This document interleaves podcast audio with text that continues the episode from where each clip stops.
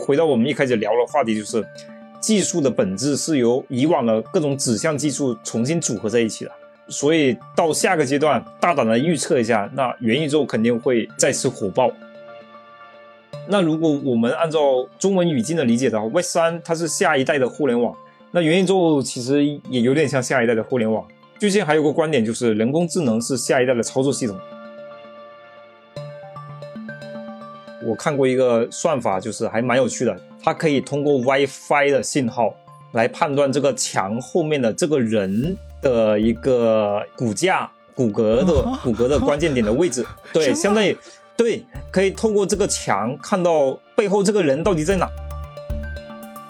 每期对谈一个陌生行业，我是天宇，我是天宇，欢迎收听天宇兔 FM。这是一档为了开拓眼界、走出自己的局限而设立的播客，通过与人的对谈来试图与未知的领域和知识产生互动。我们每周四更新。ChatGPT 与 AIGC 的出现，似乎抢光了科技与技术圈的所有风头。元宇宙、Web 三和区块链等概念似乎一下子就被丢进了被人遗忘的角落，但他们真的凉了吗？在 AIGC 爆火的今天，元宇宙们怎么样了？他们还会再火回来吗？本期节目，我们有幸请到了拥有超过五万名成员的知名技术社群 MixLab 无界社区的创始人、设计人工智能专家、全债工程师 Shadow。你好，我是 Shadow，我本身的职业是设计师加程序员。啊，然后同时我也是 MissLab 无界社区的创始人。Shadow 拥有十四年的技术领域从业经验，从近十年前就从事过 AIGC 的创业项目，可以说是我们知道的从业者当中对人工智能、元宇宙与泛技术领域观察最久的从业者之一了。他所创建的 MixLab 社群也受到了来自阿里、未来汽车、MIT 和清华等知名企业与机构的各路大牛的青睐。那在接下来的内容里，我们与 Shadow 一起从技术革命是如何发生的聊起，探讨了元宇宙真的凉了吗？AIGC 会不会成为元宇宙的基石？实现元宇宙的先决条件有哪些等话题？Shadow 提供了非常多的技术细节，来和我们分享未来技术大发展的可能的方向及其背后的逻辑。相信你听完之后，也会对元宇宙在未来的可能性有一个新的认知。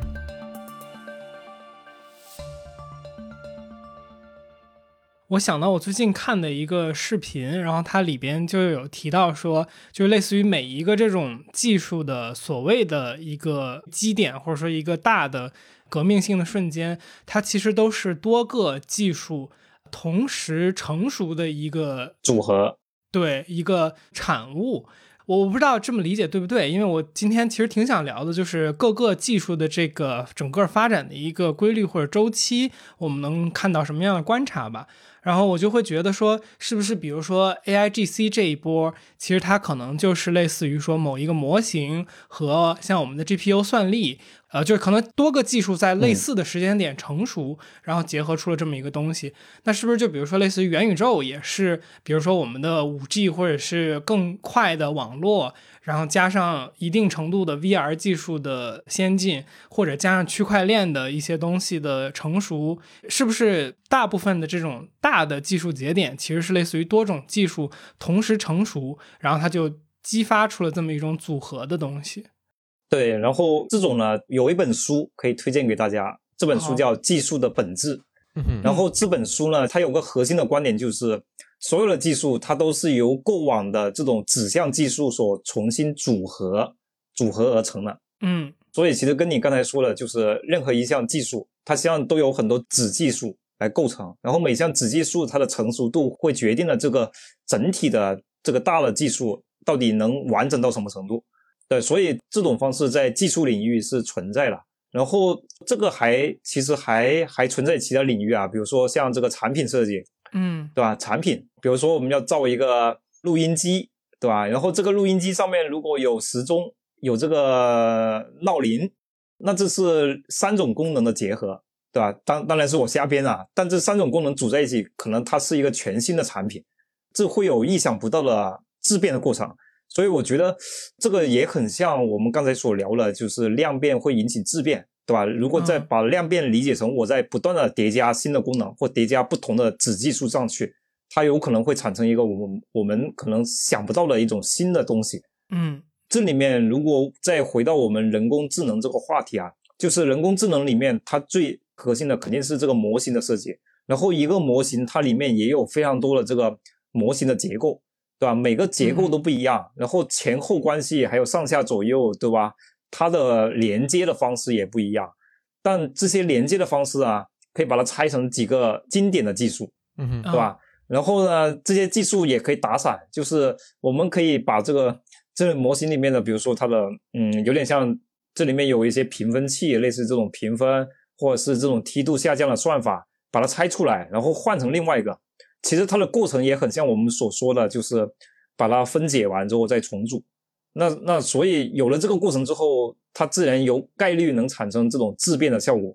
嗯嗯嗯。虽然可能这个是一个比较老土的类比，但是我觉得很标志性的一个瞬间，其实就是当时 iPhone 发布的时候，乔布斯那个演讲，他也是用类似的方式去讲的嘛。就是他说我们今天要发布三款产品，一个什么网页阅读器，一个电话，然后和一个什么 MP3 播放器还是什么东西，还是多媒体播放器什么东西。然后说了半天，最后这三个技术是一个产品。这个其实也是 对吧？就是我们刚刚说的这种类似于叠加的这么。一个量变产生，我靠，变成了我们今天最主流的一个计算设备的一个思路。那我们可能今天还是在继续的在往这个计算设备上不断的加新的东西，越来越好的相机，越来越好的屏幕，然后可能现在又有那个 lidar 这种可能可以测深度、测测这个测那个的各种东西。只不过可能它最呃核心的那些功能在早期已经建立起来了。对，比如说，如果我们稍微展开一下这个，沿着这个话题再稍微展开啊，比如说，嗯，大家可能都比较习惯了，是我们的手机、我们的电脑那个摄像头是有开关的，对不对？嗯。但有一件事会比较有趣，一旦我们这个摄像头它是常开的，它并不存在开关，那我们所有的设备实际上它能看懂它前面的人在干嘛，能知道我们在干嘛。那这里面又会发生更多有趣的事情，比如说我坐在电脑前，电脑自动打开了，对吧？我然后我眼睛看到那里，它帮我打开那个文件了，对吧？这是一种全新的体验。嗯嗯嗯。所以其实这些东西，摄像头我们我们本来就有，对吧？只是还没有人对我把它开关给干掉。可能这个比喻，我觉得能够从这个角度来来来看，到底怎么通过这种组合改变一些子功能，对吧？然后达到一个全新的体验。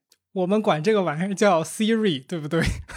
嗯，也不太像啊。Siri，Siri 摄像头是没有常开啊。现在我理解没有没有一个设备是把摄像头常开了。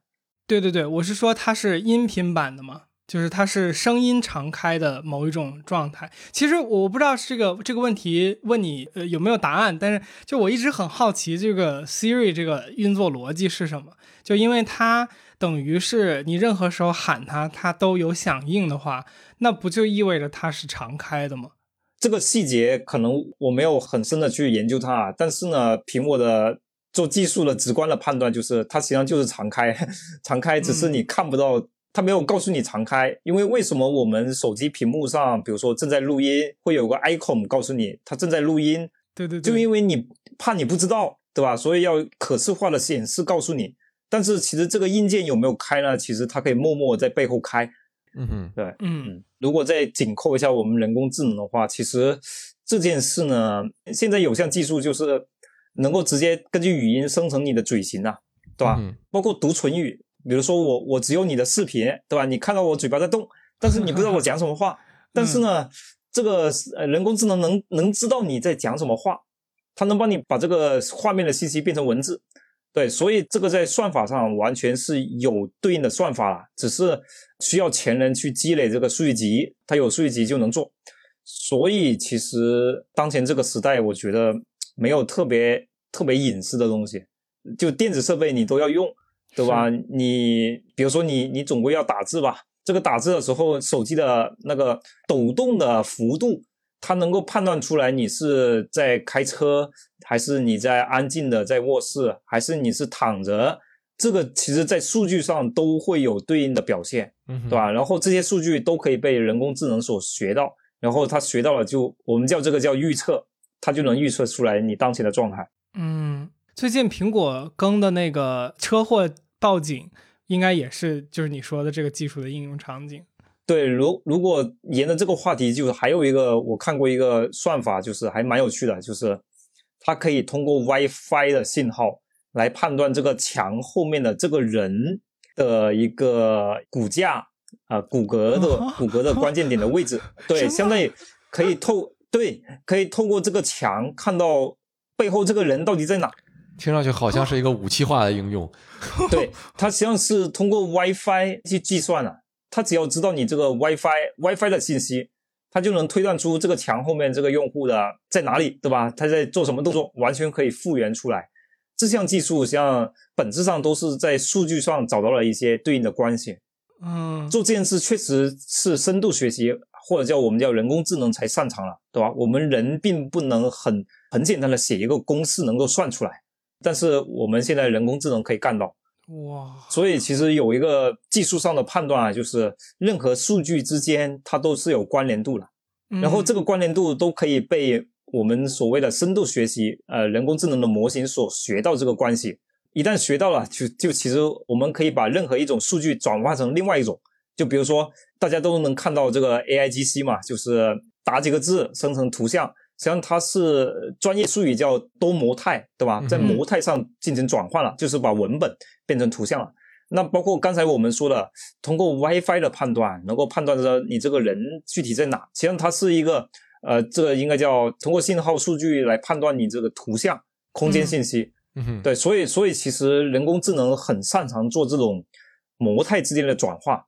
嗯嗯，对这件事，实际上是一个我我个人觉得有点像技术的哲学啊，它它很像哲学，任何的数据它都可以转换成另外一种表达方式啊，就是你都可以转换，没有转化不了的东西。这个有点让我感觉想到，就是因为有一种说法叫数据是这个时代的石油嘛，嗯，我我石油意味着什么？石油意味着能源，然后其实能源就是在。多个形式下转变的，对不对？就是我们现在可能大部分的，呃，能源是从热变成一个推力，然后变成电，可能是这样的一个转化。那可能也有从风，也就是一个动能变成电，那也有从石油的化石能源变成电，变成其他的形式的热能啊等等这种东西。那其实数据也是一样。是的，这个现象其实非常有趣啊，就也从另外一个角度代表了，就是其他。我们身边的各种各种数据，它的它都有关联。比如说那个蝴蝶效应，它是成立的，对不对？并且蝴蝶效应有可能，呃，如果再往前发展，我觉得都有可能被人工智能可所计算得到。它能知道，就是对吧？某个地方所发生的现象到底是由什么原因所产生的？嗯，对吧？这个我觉得随着整个技术的发展，我我觉得都有可能实现。嗯。我我我稍微往回拉一点点，然后我想问一下，就是你觉得，比如说我们现在最火的这个 A I G C 和，比如说我们就说 Chat G P T 这个东西，你觉得它能火多久啊？还是说这个可能真的是一个大的技术节点，比如说类似于搜索引擎革命这种？我觉得搜索引擎这个战争还没结束。嗯哼，我讲讲我是怎么判断的。实际上，我主要还是从各大公司的这个所谓他们要干什么事，其实他们已经说了。比如说像百度，三月份会出呃文心一格，对吧？肯定要出来。它其实现在已经在在内测了，并且有很多生态的联盟，对吧？所以搜索引擎的战争呢，我觉得才刚刚打响。啊，微软在毕竟上内测了，对吧？但它肯定不会仅仅停在内测，对吧？它肯定希望这个市场份额更大。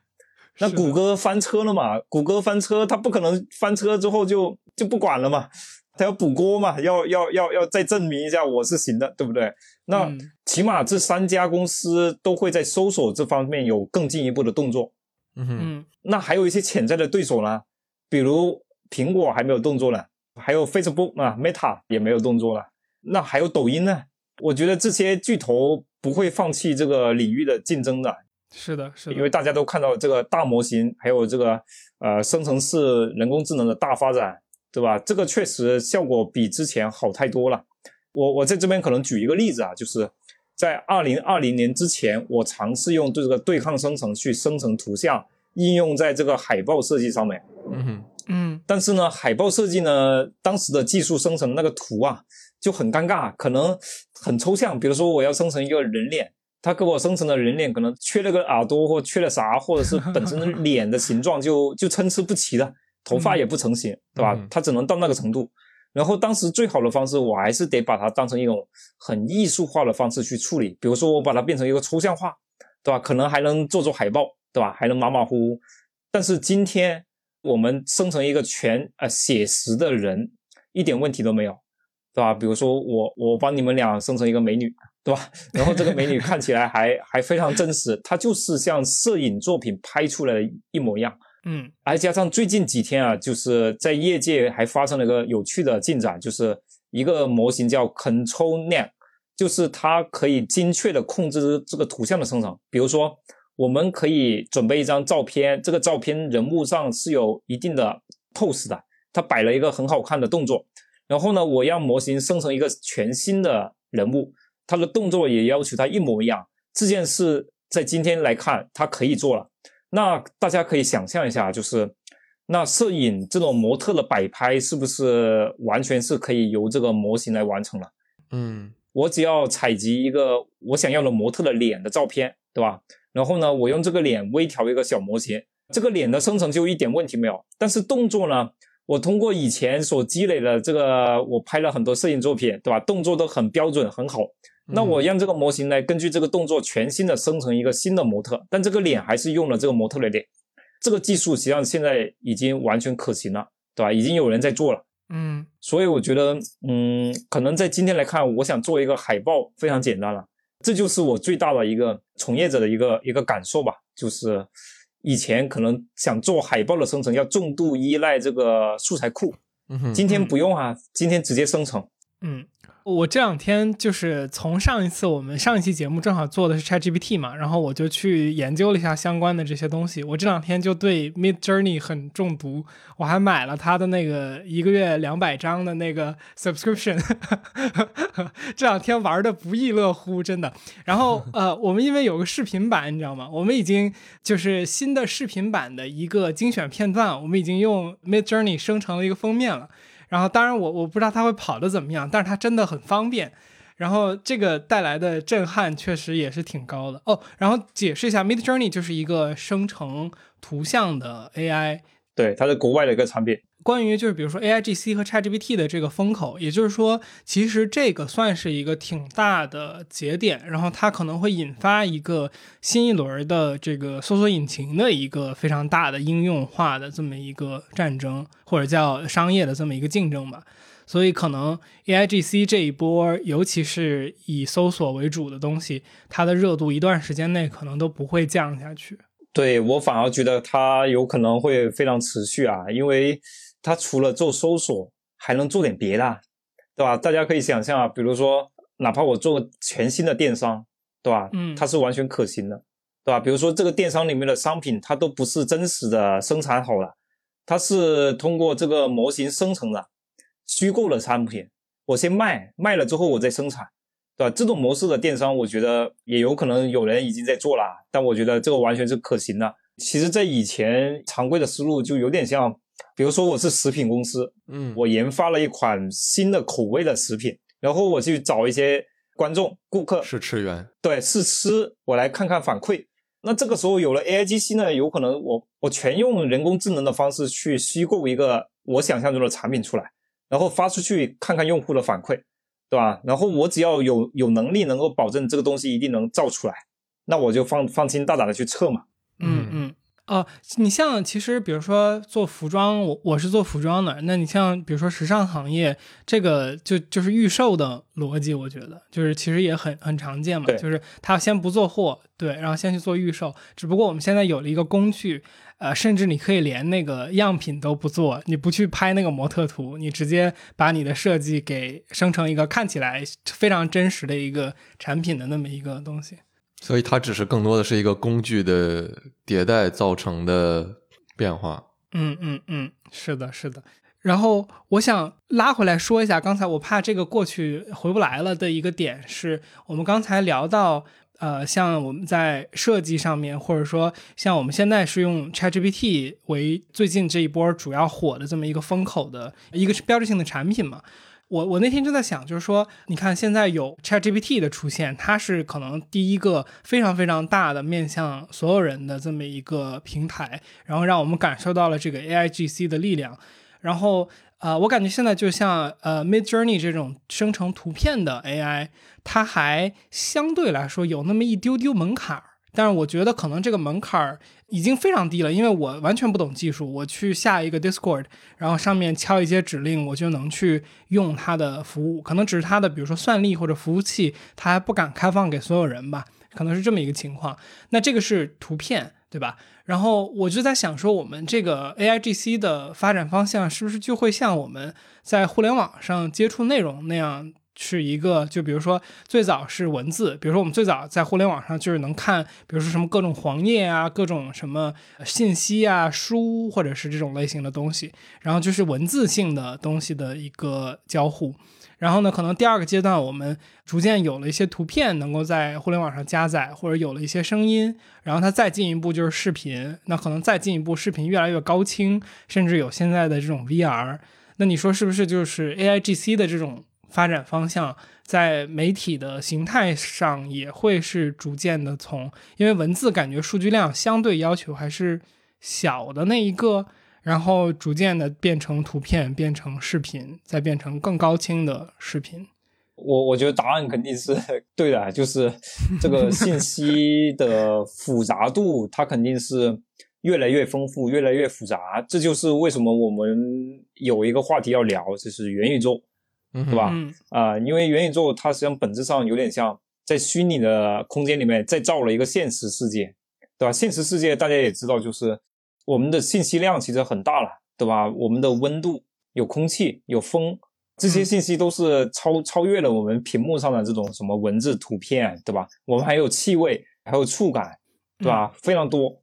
所以我觉得，嗯，信息肯定是越越来越往啊越复杂的复杂度、丰富度去发展的，嗯，并并且我们的技术也是这么发展的，就是大家都在追求，最好就是我们我们就躺在这，对吧？但是脑 脑子在在哪里去游玩，对吧？其实技术的发展，我觉得就是往这个方向在发展的。为什么我们要大力发展人工智能？就有点像我们要造个真人出来。我们想造一个有有智力的人出来，机器人出来，那其实我们也在仿真这个人嘛。就所以，其实我觉得所有技术都在模仿，就就有点像我们要造物，只不只不过是这会要造人、造大脑，对吧？然后元宇宙是造造一个真实的世界，或者造造一个空间，让你感觉是真的这么一个空间。所以我觉得，嗯，这是不是人类的天性呢？就是我们都在追求要创造，要造物。嗯。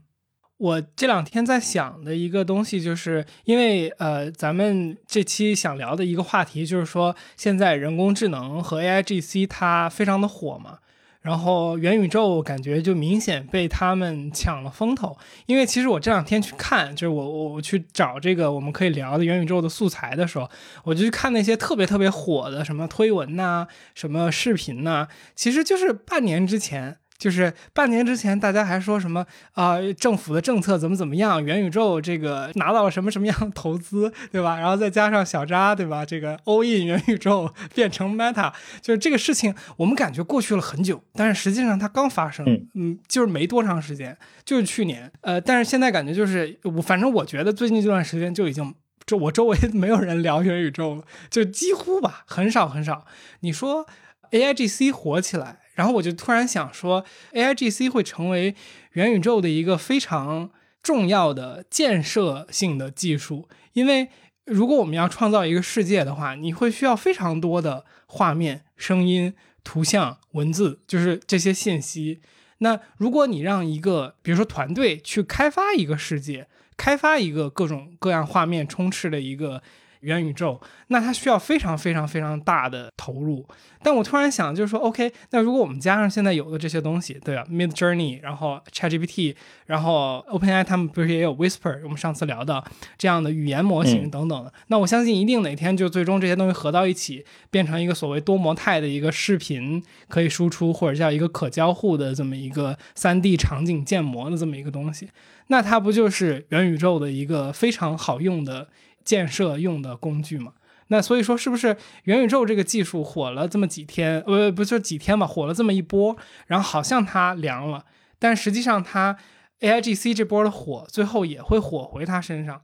对，呃，应该这么理解啊，因为元宇宙它本身是一个，其实本质上就是一个综合性的技术，它里面的构成非常多嘛，比如说呃一个空间或者是一个虚拟世界，它总归这里面有各种各样的物品，有它的场景，有人物，那这些东西它怎么创造出来啊？那肯定需要有有某个工具或者是某批人去造出来，去描绘出来。那 A I G C 呢，其实本质上是嗯一种生成式的人工智能嘛，那就相当于你可以，比如说我们现在几乎都是用文字来生成，对吧？输入文字，然后让它生成图像。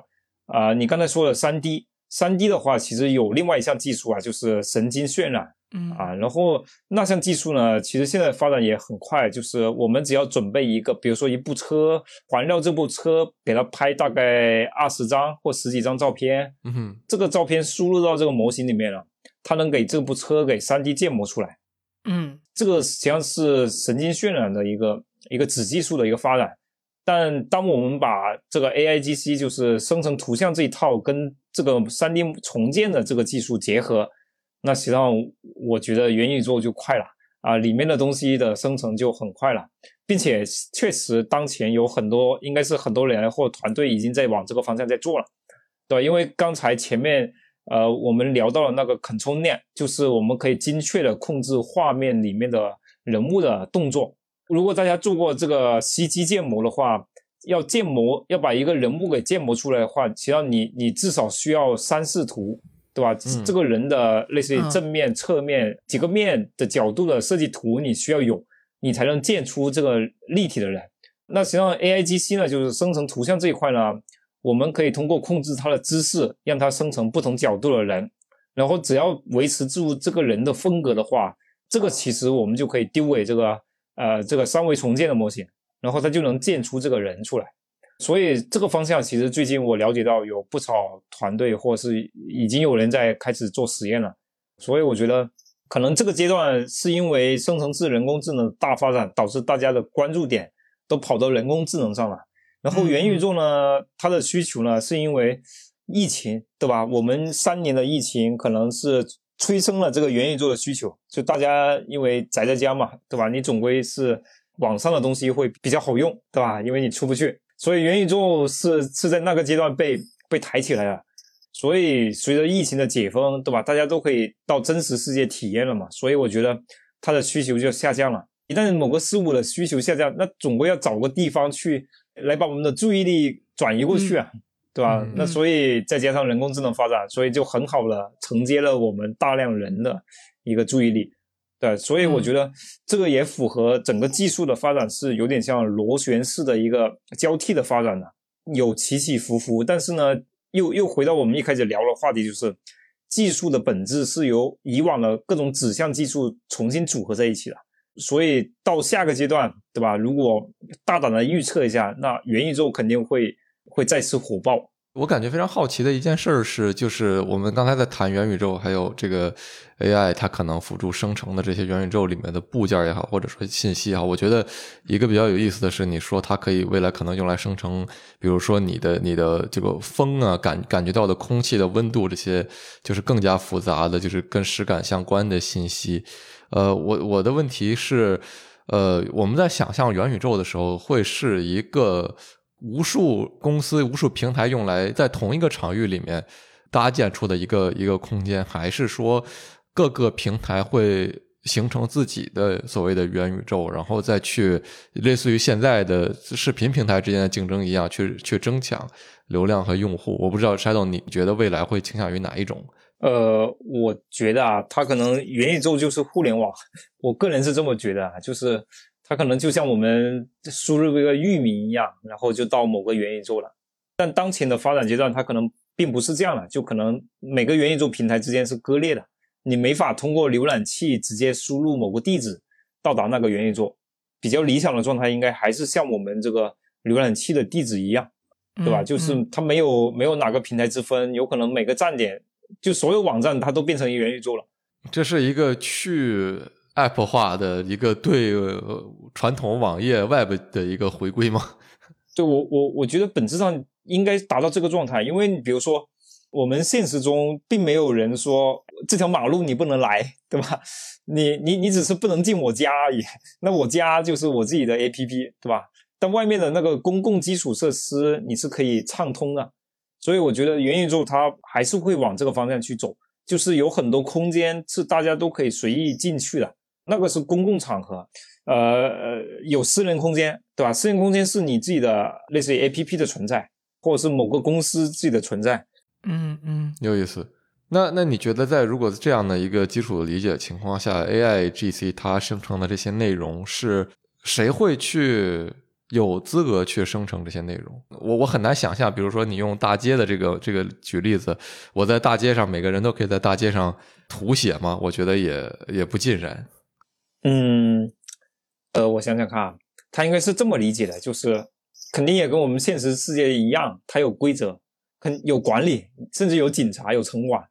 对，你不可能在大马路上随便搞，对吧？因为有有这个，比如说道德的规范，然后有有管理者，对吧？有人会制止你，所以我觉得在元宇宙里面，它它也会同样存在这个一样的事情，对吧？并不是你想干嘛就干嘛，只不过是现在因为去年包括前年，大家可能都体验过，包括 Meta 也爆出过一些在元宇宙什么性骚扰，对吧？那那是因为整个元宇宙确实太初级了。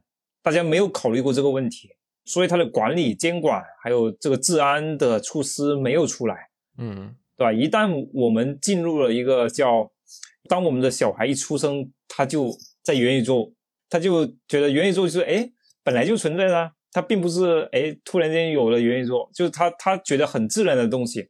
那个时候那个元宇宙，我觉得它的相应的基础设施也好，还是说它的管理、它的治理。会非常的规范，也很符合我们当前的真实的世界。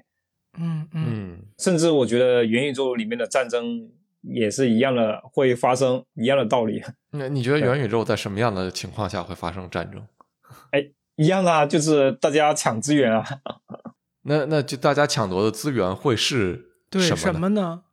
嗯，可能那个资源不一定是像我们现实中理解的土地或啥。可能对，有点像石油，或者是元宇宙里面的，可能这个问题也超越了我的想象。我可能暂时还没想过这个问题。有没有可能大家抢抢算力？有可能抢工作，抢那份体力工作。好 因为我刚才想，就是说这个世界如果元宇宙的话，它理论上应该是没有一个所谓硬性边界的嘛。就是你可以，如果说土像我们现在这种资源抢夺的话，它更多像是什么土地啊之类的这些争端，是过去可能几百年人类历史上非常常见的一种争端。那如果一定程度上元宇宙里边的这种这种资源是可以无限生成的话，那可能你能抢夺的一个本质资源是不是就这个元宇宙后台的那些东西？所以我想说，是不是抢占 CPU？我觉得这个话题值得大家去想象，它非常有想象力啊。然后。有可能大家抢的是回到现实的机会，黑客帝国了，就是所有 对所有人都都在元宇宙里面，但是你可以有机会回到现实中，对吧？但是这个机会每个月只会开放多少次，只有少数人享受，对吧？然后这个机会非常小，对吧？大家都是 一出生就在元宇宙里，嗯嗯嗯，又到了黑客帝国纪录片时时间，呃，我想问一个。就是呃，解释元宇宙基础的问题，就是你觉得元宇宙的基础是 VR、AR 吗？还是说 VR 和 VAR 这种东西不足以成为元宇宙的基础？嗯，我觉得还是得分阶段来看啊。当前这个阶段，VR 是一个入口之一，只能说是入口的其中的一种。嗯哼，嗯，如果大家在上海的话，可能有机会可以去体验一下。呃，应该是爱奇艺跟我忘了哪家公司做了线下，在记忆中心，呃，人民广场附近有一个什么风起洛阳的 VR 沉浸式体验，嗯嗯，对吧？那个体验就是你戴着 VR 眼镜，现场有一些设设施，比如说一一个坐凳，但你坐在这个坐凳上啊，让你感觉你在坐在船上，对吧？然后这个船在开，然后实际上是你 VR 眼镜里看到的这个河流跟船。然后有风，这个风呢，现场像是有一个小风扇吹你，对吧？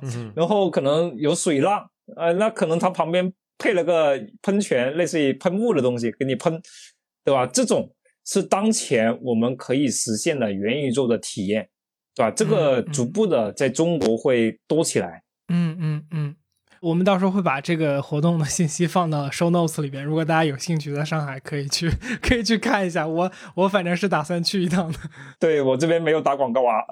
哦，好好好，呃，跟你没有关系，知道。我我体验过一次内测，所以我觉得，呃，我觉得站在元宇宙当前可实现的背景下面，VR 是一个比较好的选择。但是它肯定不仅仅是一个简单的 VR 眼镜，它需要配上这个环境的各种传感器。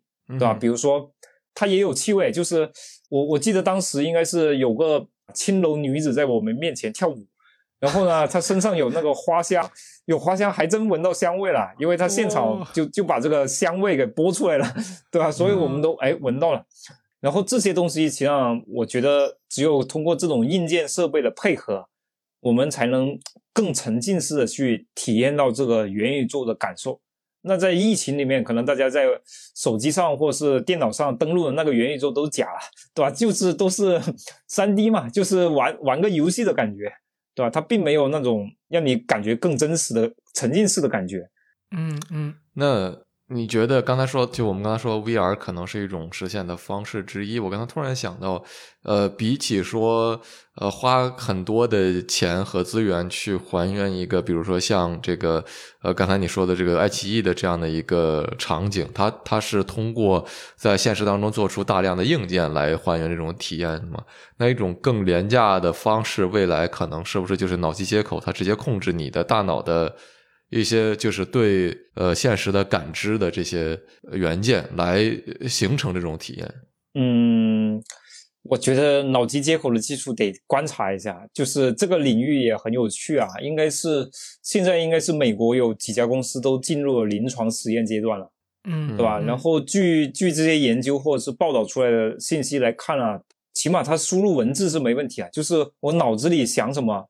呃，确实，你你可以控制它打哪个键盘、哪个按钮，嗯嗯，对吧？它能达到这一步，但是要改变你的五官的感感觉，我觉得还应该还有很长一段路。嗯，对，但但我觉得在我们可预见的时间里面，能代替输入法，我觉得这件事它是比较靠谱的。这个跟前面所分享的人工智能的发展是有关系的，就是它实际上就是脑电波的信息转变成某个很具象的东西。对，我觉得，哎，我们有生之年应该都能体验到。那那这种多，就是说，如果说我们在用多模态的方式去理解它的话，是否说我的脑电波可以直接转化为，呃，比如说 Chat GPT 或者其他人工智能的这样的一个交互，它可以理解的东西，然后把我想要回馈的东西直接回馈到我的这个所谓的想法里面。对我，我觉得在技术路径上完全是没问题的。一旦达到这个程度，可能。一个划时代的产品又要出来了，嗯，因为你很难想象说，我单单为了输入法去装一脑机接口，对吧？你肯定是为了实现更复杂的功能，对，但但它肯定是最早在输入上，它是最早应用的。嗯，我不确定这个大白你说的这个，就是说不会因为一个输入法装脑机接口，我觉得可能是对的，也可能不一定是对的，因为其实你像 Neuralink。他们建立的时候，呃，对吧？伊朗他的一个思路就是说，他想解决这个人和电脑交互的这个带宽太低的问题。那我不知道这个电脑输出给我们，我们下载信息这个事儿，它有多离这个实现接近。但是如果我们输入的带宽能够变得非常快的话，就我觉得至少有一部分人，他有这个，比如说文字工作者啊，或者是他需要快速的为电脑上传信息的那部分人，可能确实是会去考虑装这个东西，因为他会把你的工作效率提高到，比如说别人的十倍。那就又回到那个我不装我就没有工作啦 的那个那个讨论。我我我觉得可能是因为我对输入法的。这种定义比较的，就是字面意义上就是打打文字的这种东西，或者说就是像键盘一样的，我觉得可能不太，特别是你说的文字工作者，文字工作者在我的理解里最大的问题是想不出来，不是不是 打不出来，所以我觉得如果他不提供这方面的帮助的话，其实也没啥用。所以就是说，我觉得可能跟 AI 本身的这样的一个交互，如果不只是说输入法本身，而是说就是像你说的，像像伊隆马斯克说的，他真正改变。你跟电脑交互的方式的话，我觉得那确实是突破性质的。嗯嗯嗯，是的。对，然后这里面应该有一个同样有趣的领域啊，叫人机交互。人机交互，然后专门研究的就是人跟机器怎么交互，对吧？它是一个一个跨学科、一个交叉学科的的方向吧。包括最近我们这个大模型还有这个生成人工智能的发展，其实也会对我们这个人机的交互发生很大的变化。嗯，呃，我觉得一个稍微引申一点的问题就是说，如果我们最开始说的像摄像头那个例子，安卓、苹果，那比如说在一个脑机接口或者元宇宙，就是无论就是你是通过什么技术路线实现的吧，它我会不会让我们有更大的这种所谓的安全问题？当它可以绕过的东西，不仅是你手持的设备的后台，而是说就是你的后台，那就是元宇宙本身会不会就是通过我们的这个连接来给元宇宙驱动这样的一种末世景象？对这个这种反乌托邦的景象，你成为它的能源，对不对？哎，这件事其实，在我们社区里面有成员聊到过啊，就是。其实现在有个现象，就是大家都在用 Chat GPT 嘛。那实际上你在喂它，就是我们所有人都成了人工智能的原材料。嗯，呃，如果再进一步来说，如果用上我们的算力，把我们每个人的大脑都当成算力的话，其实我们就是能源之一啊，对吧？这件事我觉得它有可能会会是这样，对吧？有点恐怖，但我觉得它有可能真的这么干。我我要来说一个 callback，就是上期节目我们聊到的一个东西，就是聊了当时我没有意识到这个问题，然后聊完了之后我们剪的时候，我突然意识到了。大白，你记得上期林之秋说人的能耗还是要低很多的，对吧？就是这个。人的能耗是要比，比如说我们训练一个 AI 等等这些东西，或者说我们去做一个机器人出来，人的能耗是要低很多。然后你还吐了句槽说给俩馒头就能活，对吧？就是对这个这个就非常的黑客帝国了。就是就是如果我们就是以能耗的角度去考虑这个问题的话，那人成为就所谓的电池这个事情就真的很合逻辑，就是至少它是合投入产出比那个逻辑的。因为你这个自然演化出来的这一套系统的能耗已经可能降到非常非常低了，这个就确实就是很可怕了。嗯，最终很很可预见，就是会形成新的种族。如果这个路线继续往后发展的话，就是生来要做电池的种族，可以和不做电池的种族。而这种 这种所谓的种族，可能都不是外观上或者人物物理上的区别，而只是你因为它的功能性而给它赋予了。这些我们叫 racialization 嘛，就是它它变成了一个种族化的表现形式。嗯，这个是不是《美丽新世界》里边有讲过类似的这种构想？只不过没有这么。这么残酷，嗯，也许我们现在都是某个种族的能量。啊，我我好奇一下，就是因为 Shadow 你讲社群嘛，我们知道你有这个 MixLab 这样的一个，我我其实不太知道该怎么样去定义你的 Mix MixLab 这样的一一个社群啊，但是我会好奇你你怎么样去理解在元宇宙或者说未来的这样的一个技术领域的接接着发展的情况下，社群或者说人与人在一个场域下的交互本身会有什么样的变化吗？嗯，肯定会有很大的变化，就因为比如说我最早的职业实际上做的是空间设计嘛，那在空间设计我怎么去改变人的行为呢？还有人的社交关系呢？我是通过空间的尺寸大小，比如说呃一个卧室，对吧？一个很小的空间里面，它是适合几个人单独就停留了，对吧？然后停留的时候，比如说如果要设置坐凳，这个坐凳到底是适合两个人坐呢，还是三个人坐？然后他做的时候是围着做呢，还是说是面对面做？实际上都会影响这个空间里面人的社交行为，还有人的思想也会影响。所以当时所用的这种设计的方式是用空间去干预人。那在互联网里面呢，就是线上化之后呢，就是社群本身，对吧？其实我们用的就是手机界面所能提供的这些手段，对吧？比如说在微信里面，它提供的就是这个群。但是群里面有很多的这些功能，比如说有表情包、有公告，对吧？还能艾特某个人，还能全体艾。所以这些功能都是类似于我能动用的设计手段。比如说这里面有个运营的规律啊，就是微信群它是有一定的时间周期的。比如说它刚建群，陆续在进人的时候，它是最活跃的。对吧？当他达到两百人的时候，因为你要手动拉人的，可能两百人的时候，那个时候的交流呢是比较质量会比较高，对吧？因为后面的人加入不会太快，因为是手工加了。但是随着时间的推移，呃，一旦这个群消停下来啊，他后面可能很多人都给他设成了静音，对吧？所以这个群就逐步走下了下坡路，所以它的生命周期非常短。这个特点下面呢，就是意味着我们要不断的新建了很多群，不断的建，不断的建，对吧？因为它的生命周期很短。然后再对比我之前所跟大家分享的，就是空间这现实中的空间设计，比如说商场里面的人流，一个商场它的生命周期是比较长的，因为它的更替啥的有源源不断的人流会进入啊。对，所以说其实你可以动用的这些呃功能或叫条件，会决定了这里面的人的社交行为。嗯嗯，是的，是的。我我想拉回来一点，问一个其实我一直没搞明白的问题，就是元宇宙和 Web 三之间他们是什么关系啊？呃，是同一个东西的不同讲法吗？呃，不是，我觉得不是啊，因为元宇宙。元宇宙就是大家理解的雪崩里面描绘的，就是一个虚拟的世界，一个虚拟的世界。然后 Web 三呢，它指的是下一代的互联网，它其实对标的是 Web 二，对吧？这两者对标呢，它是以区块链为主的这种技术作为对标了。所以所谓的 Web 三呢，它更多的是以围绕着区块链技术所展开的，只不过是，嗯，做着做着区块链呢。上面总归要包一个可视化的东西吧，对吧？所以就选了元宇宙。哎，元宇宙是个虚拟空间，可以显示，对吧？所以元宇宙里面还需要有这个数字内容或叫数字资产。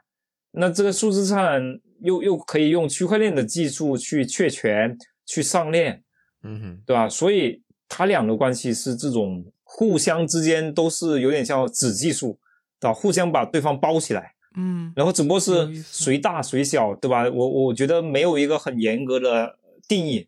那如果我们按照我们中国语境的，对吧？中文语境的理解的话，Web 三它是下一代的互联网，那元宇宙其实也有点像下一代的互联网。从某种意义上来说，最近还有个观点就是人工智能是下一代的操作系统。哦，对不对？如所以所以这些在中文语境或者在语言上面的这种表达，我觉得都是描绘的是。一种全新的东西，只是它很难用一种很清晰的边界去把它划分清楚，可能大家就就会对元宇宙跟 Web 三可能哎经常看到这两个词会同时出现，但有时候又看到这两个词分开了。比如说元宇宙有时候跟 AR VR 靠得很近，对吧？可能大家就觉得哎 VR 是不是元宇宙？但是 VR 是是另另外一项技术的统称，对吧？它是一种显示，然后但是这里面又有硬件跟软件。那元宇宙，VR 又是元宇宙的一个入口，所以这些技术名词之间，它有时候会存在一些互相的包裹的关系，并且有某些场合下面元宇宙更小，对吧？Web 三更大，某些场合下面 Web 三更小，元宇宙更大，这是一个技术的特点啊，就是它很难清晰的定义清楚它的边界到底到哪。对，而且这两个技术本身它自己的定义其实都还没有。固化吧，就是是不是每一家公司对元宇宙的定义其实都未必一样？对，都不一样。如果这边大家有兴趣的话，可以去翻看一下那个罗布洛斯，就罗布洛斯在他的上市文件里面应该描绘了他所定义的元宇宙，应该有六到七个要素是他专门提出来的。是那个 Roblox 那个游戏吗？对对对，那个上市公司对吧？上市的时候在那个上市文件里面写了元宇宙到底是啥。对吧？然后 Meta 在转型改名字的时候，Facebook 在改名字的时候，其实也写了他所认为的元宇宙是啥。对对对，啊，我跟一下刚才说的区块链的这个问题，就是呃，首先可能想问的就是说，区块链，因为刚才我们说了 VR 是不是元宇宙的一个先决条件？呃，那我也想问，就是那区块链是元宇宙的先决条件吗？我觉得不一定啊。啊，我觉得不一定，只是当前的技术发展，区块链它的成熟度更高，对吧？是一个很好的解决方案。它解决了什么问题呢？就是解决了在数字世界或叫数字内容方面的，能证明它是唯一的，它可以被确权啊。对，就是我，比如说我们要实现一个元宇宙，那当然希望它在现实跟现实世界一样，里面的物品是，它就一个杯子就一个杯子，对吧？它不会说这个杯子我可以拷。十个杯子出来，嗯，对吧？那区块链它目前来看确实可以解决这个问题啊，对吧？虽然它还是能拷，但是拷完之后那个地址不一样，对吧？那个本身那个一那一串 ID 或者叫那一串东西它长得不一样，所以它就不一样。嗯嗯，对，所以它是当下没有更好的选择，所以大家选择了用区块链这个东西。但我觉得随着技术发展，有可能这东西会被替换掉啊，会有另外一项更好的技术来解决这个问题。呃，但是它要解决的问题都是就是确权吗？就是也不叫不太叫确权嘛，就是你要证明一个物品，一个数字物品它是唯一的。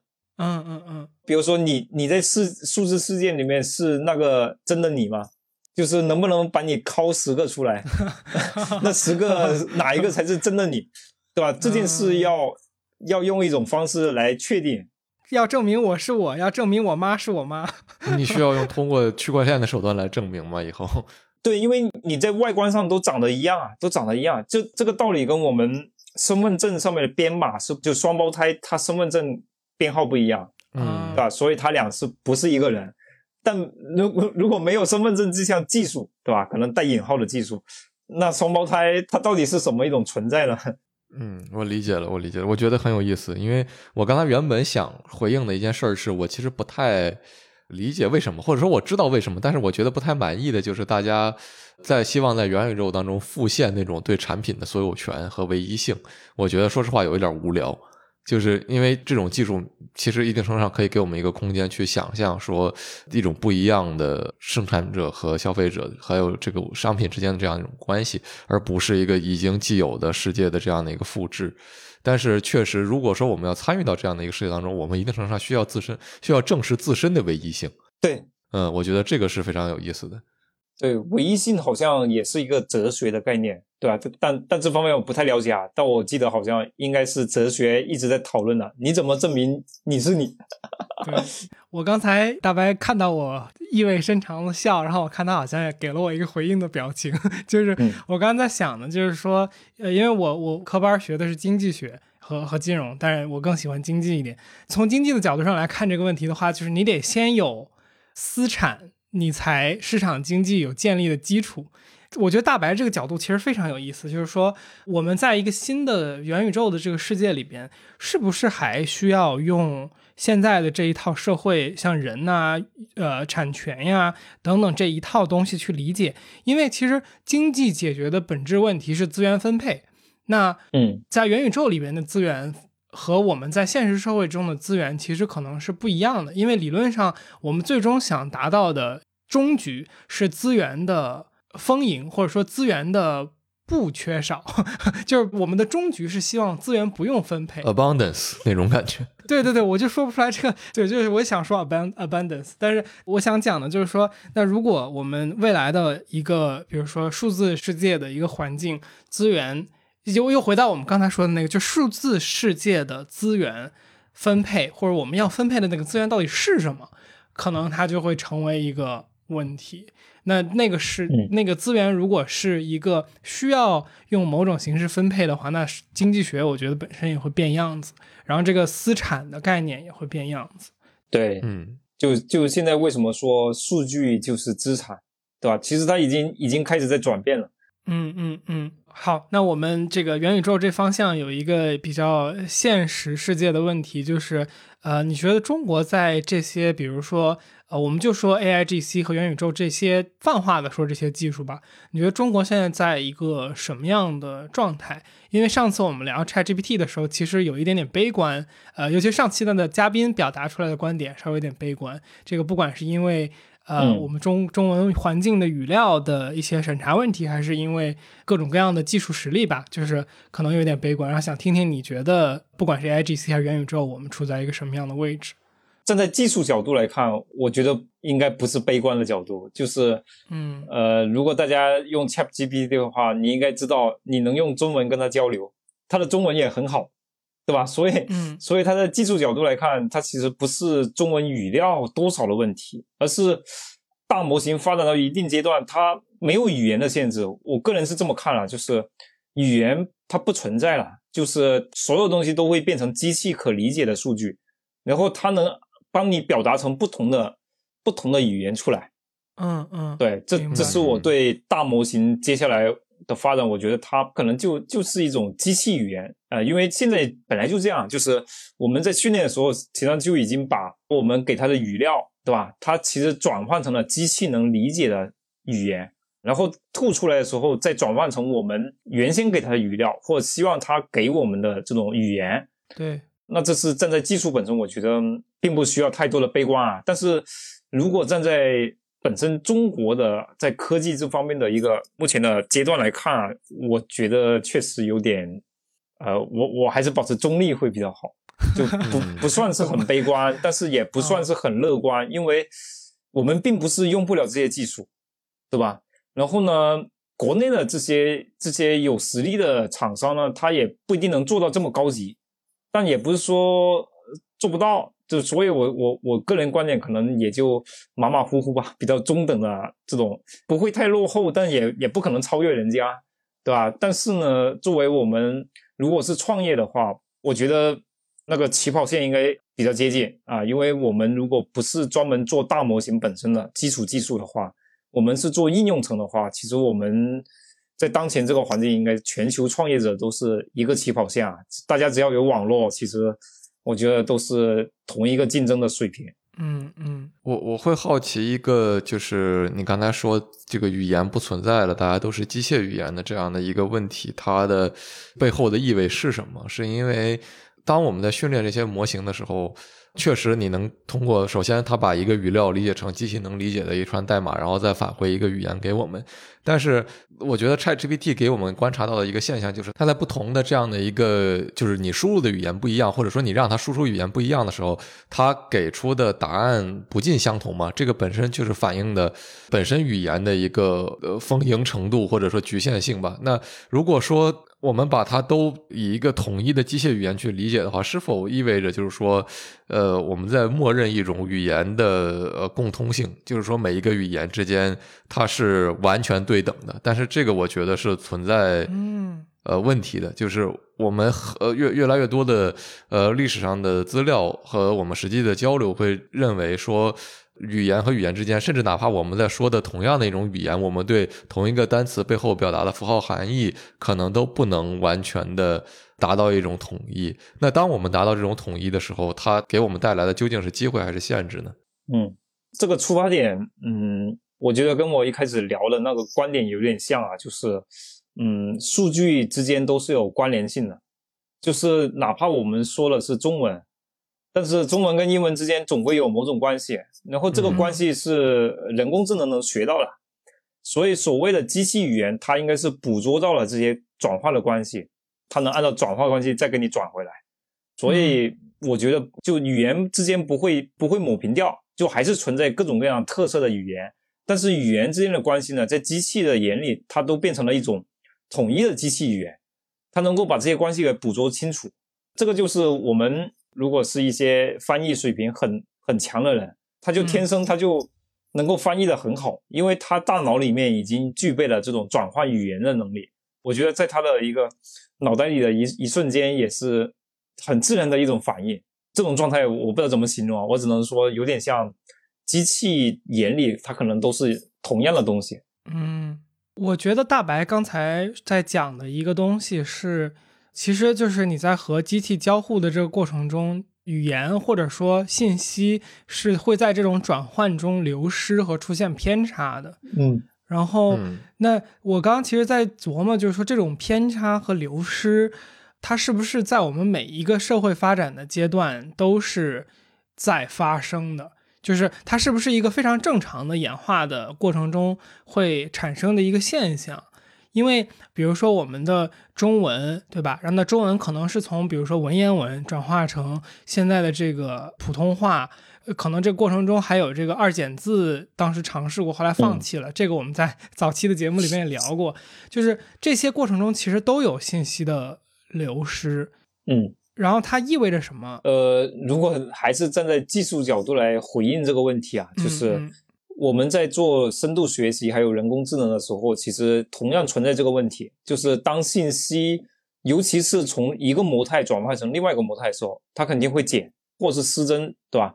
比如说从文本转换成图像，它俩之间不可能完全对等的转换，它肯定存在信息的减少。然后甚至是文本转化成文本，同样的道理，甚至人类本身的表达也很难精准的表达出。就就之前不是我们讲过有有一个叫信息传递嘛，比如说我给你布置一个任务，讲完之后你听懂了，对吧？然后你再布置给另外一个人，但是这个信息的传递就会降低了，对吧？它又会有损，嗯嗯对不？对，所以所以比较好的方法是，我要跟你再确认一下，你跟我再说一遍，我通过这种方式来矫正你对信息的仿真程度，但是还是不可避免的会产生一些误差。就有点像那个小孩玩的传话游戏，你从第一个传到最后一个，基本上都已经说的不是一个事儿了。对，然后我觉得还有另外一个有趣的现象，就是比如说，哪怕我们录音录下来，然后我今天给大白说，对吧？大白听到我的录音啊，大白能理解百分之八十，但是，换了另外一个人，他的理解力啥的不一样，他可能接收的东西有可能会降的足够低，对吧？这个也跟接收人本身有关，所以我觉得这个问题好像好像无解。这个是不是本质上就是我们世界运转的规律？对，嗯，是的，是的，就是我感觉刚才讲的这个 ChatGPT 或者说这些语言模型，它其实具备了一种能力，就是它同时去多个语言的所谓的资料库里边去综合的提取这些信息。那虽然它会有一些，比如说我们从 A 语言到 B 语言的时候，有一些信息的偏差，或者说会有一些理解的偏差，但是其实这个本身是一个前所未有的一种综合，它是一个包罗万象的一个综合体。然后这个综合体其实可能我们之前的某一个产品或者模型，它其实是在某一个语言的基础下的。然后呢，现在我们有了更多的语言，所以它其实是提供了一个更加世界性的标准答案，因为它在多个语言里边去找这些东西的关联性。然后呢，它们关联性里边的共同点，就是一个可能所有的国家地区的人在描述某一个东西或者在理解某一个东西的时候的嗯一个平均基准线，是他最终认为最合适的，因为它不是一个概率或者叫统计模型嘛。对，然后如如果讲到这一点啊，就是刚才其实一开始的时候，我们也聊到那个 OpenAI 那个 Whisper，嗯，对，声音模型。对声音，但是这个声音是可以多国语言的声音的、对吧？它会最后都会帮你转成统一的英文英文文字。实际上，这个模型的能力大家可以体验得出来，它能理解各种语言，然后还能帮你统一的按照英文去输出。嗯，对，所以模型是它能捕捉到不同语言之间的这种对应关系，把它拉齐。对，就是可能跨语言的交流实际上是比之前更准确的，而不是不准确的，因为你的那个中介是一个呃两个语言都已经懂到，就是比人还明白的程度了。对对对，然后然后只是突然想到一个应用啊，可能现在不知道市面上有没有啊，就是跨语言的交流。对吧，比如说你是老外，你跟我讲的是英文，然后大白讲的是日语，我讲的是中文，但是我们三个人同时聊的都很开心，对吧？因为我们听到的声音可能，呃，我听到的是中文，对吧？你听到英文，他听到日语，哎，都觉得很亲切。嗯，这种应用，我觉得它也许是一个很有趣的方向啊，可能也有人正在做了。嗯嗯，就是 AI 的同声传译这么一个应用，感觉就是《流浪地球》里边描绘的，我不知道你有没有看《流浪地球二》里边他们戴的那个耳机，不就是实时在做这个事情吗？我嘴里说的是老懦夫，你那边听到的就是俄语。然后这上期节目我们聊了半天，最后呼之欲出，我们说到数字人的这个概念。其实我们回到刚才讲的这个东西，就是当时有一条评论，也是我们的一个好朋友留的，就是嗯他讲说，其实听起来就有点像贾维斯嘛，就是钢铁侠里边的那个助理。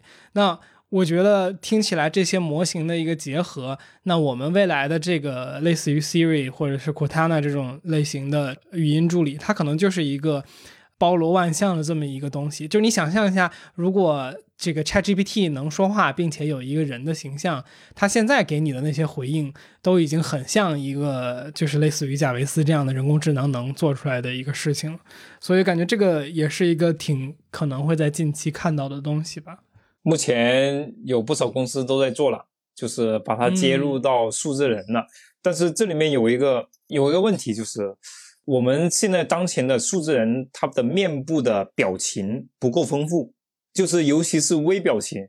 但是呢，Chat GPT 它的语言，它的回复已经很像人类了，对吧？嗯一旦你把这种很像人类的嘴巴，你讲的话很像人，但是你的表情跟不上，这个时候那个所谓的恐怖谷效应又来了，对，大家会觉得嗯好假。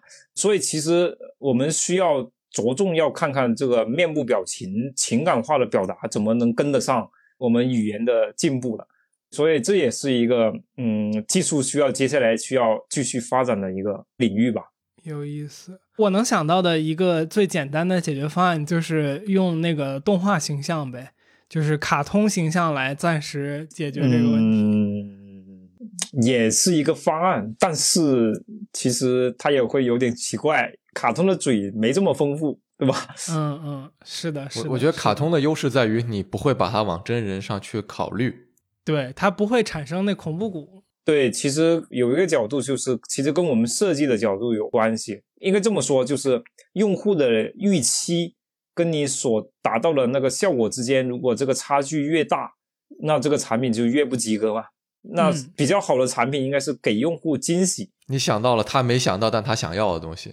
对，回到这次 Chat GPT 就是达到了这个效果。大家可能觉得它就是聊天机器人，没想到一聊，不对呀、这个怎么像真人跟他聊，对吧？所以他超了用户的预期，因为用户已经被前几年那些所谓的聊天机器人那个笨，对吧？所所教育了，就大家都能接受 Siri 这么这么傻，对吧？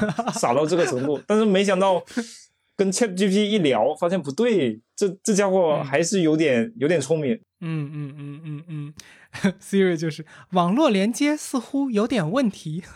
所以，所以我觉得啊，我们如果体验过 ChatGPT 的人，你们对智能的感觉的那个阈值已经被提高了。所以接下来想让你们达到惊醒，对这个人工智能的要求就很高了。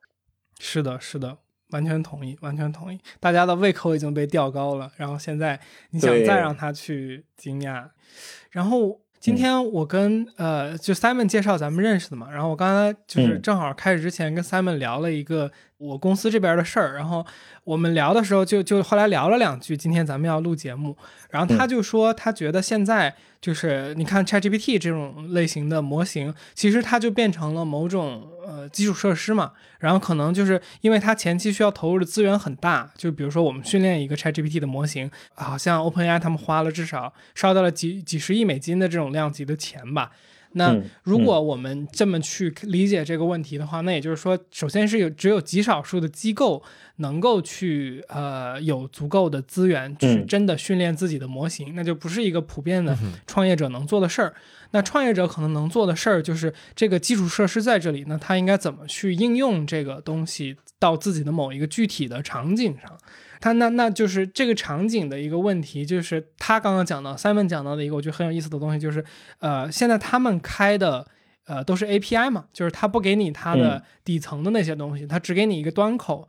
那这些端口给到一个普通创业者的时候，等于它就是一个黑箱子。那你去基于它去做事情的时候，就会产生一个问题，就是他说，如果比如说我用了 ChatGPT 的端口去做了一个，比如说我随便举例子，最近挺常见的就是 Chrome 插件嘛，然后 Chrome 插件，比如说是为了给我的邮件做自动回复，然后这么一个客服的工具，那你就可能没有办法控制 ChatGPT 那一端会吐出什么东西。就是他可能会吐出一些非常暴论的东西嘛，比如说 Bing 最近不是好像出现了一些挺神奇的东西，然后好像还有一个呃，算了，我不展开了，就 Cindy 什么，我最近刚刚听他讲的。如果大家有兴趣，可以去查一下 Cindy 这个事儿。呃，但是、呃回到我们刚刚说这个事儿，就是那是不是就有就有一天我们会看到，呃，这些大的基础设施会类似于现在的，比如说移动互联网呃基础设施，比如说移动电信，他们去做一个这样的层面的竞争，然后呢，大家在他们的基础上去做自己的应用。我觉得啊，可能方向上是有有偏差了。就是如果大家选择的方向是依赖这个 AI 吐出的东西的话，非常强依赖的话，你这样控制不住的。其实最好最稳定的应用应该是你提供你的信息给他，然后让他在你的信息里面帮你挑或者帮你组合，从一种新的信息再给你，因为这个信息的来源在你在于你，对吧？嗯，所以这种应用是我比较看好的方向，它它的可控性非常强。然后同时，因为 Chat GPT 呢，它拥有了这个大模型，它掌握了非常大量的数据，它能够帮你从你的，比如说你你你自己有十本书，然后你把十本书给他，你让他从十本书里面挑出哪些，比如说你今我们马上要结尾了，挑一句话作为这个结尾的语言，对吧？收尾的一句话，那样你对这句话有期待了，你可以描述描述，然后他帮你挑出来。那这件事呢，他肯定做的比你擅长，对吧？因为他掌握了非常大量的知识，然后快速的帮你找到这句话，并且他不会给你瞎编，对吧？所以这种应用，我觉得是一个比较靠谱的方向。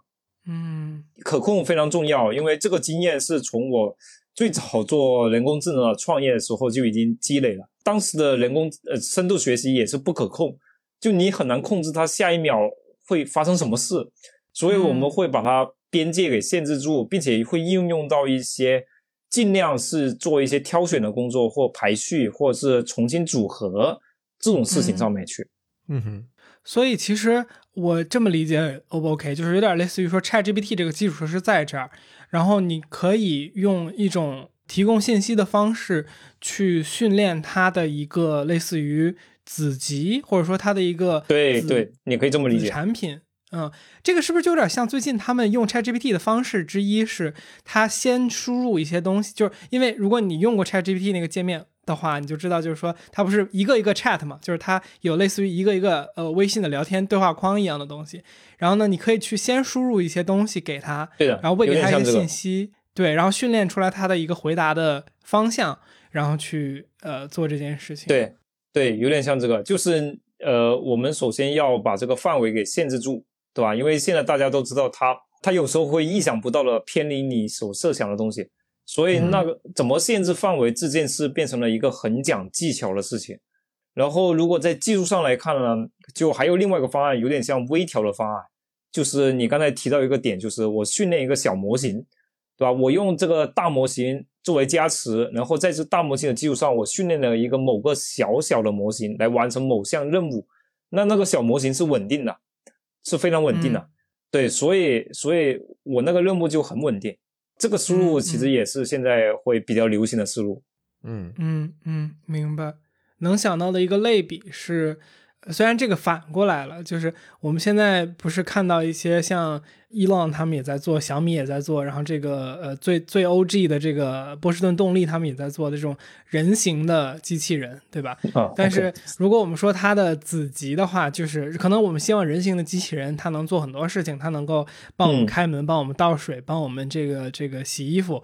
但是我们有很多的家电嘛，那这些家电其实就是这个东西的子集，就是它扫地机器人是帮你扫地的，然后洗衣机是帮你洗衣服的这种感觉。嗨，这里是后期的天宇。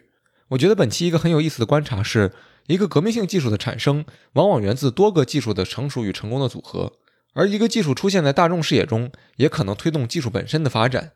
一方面来说，也许疫情的出现让元宇宙在尚未成型时进入了公众视野，但另外一方面，公众对元宇宙的想象和讨论也势必会塑造未来元宇宙的发展图景。OK，如果你有任何想法，或是对本期节目的内容有所补充的话呢，也非常希望你在评论区留言和我们一起交流，说不定你的评论也会启发和帮助到其他的人。另外，特别感谢我们的好朋友 Simon，也就是天娱兔 FM 第二十一期与第二十四期的嘉宾，我们也是通过 Simon 的介绍有幸认识到了 Shadow。好了，最后做个预告，下周四我们将更新本期节目的彩蛋。在彩蛋里，我们和 Shadow 聊一聊他作为拥有多年经验的技术领域从业者是如何看待一项技术在大众市场的爆发的。此外，我们也和他聊了聊他在运营社群上的一个有趣的经验和思路。那如果你对这个话题感兴趣的话呢，就关注一下我们吧。下周四我们会准时更新，也欢迎你加入天娱兔 FM 的听友群，和我们一起直接聊天儿。请在微信搜索好友 ID 天娱兔 FM，拼音的天宇，阿拉伯数字的二，再加上 FM。记得是添加微信好友，而不是公众号，然后备注一下来聊天儿，我们会尽快把你拉到群里。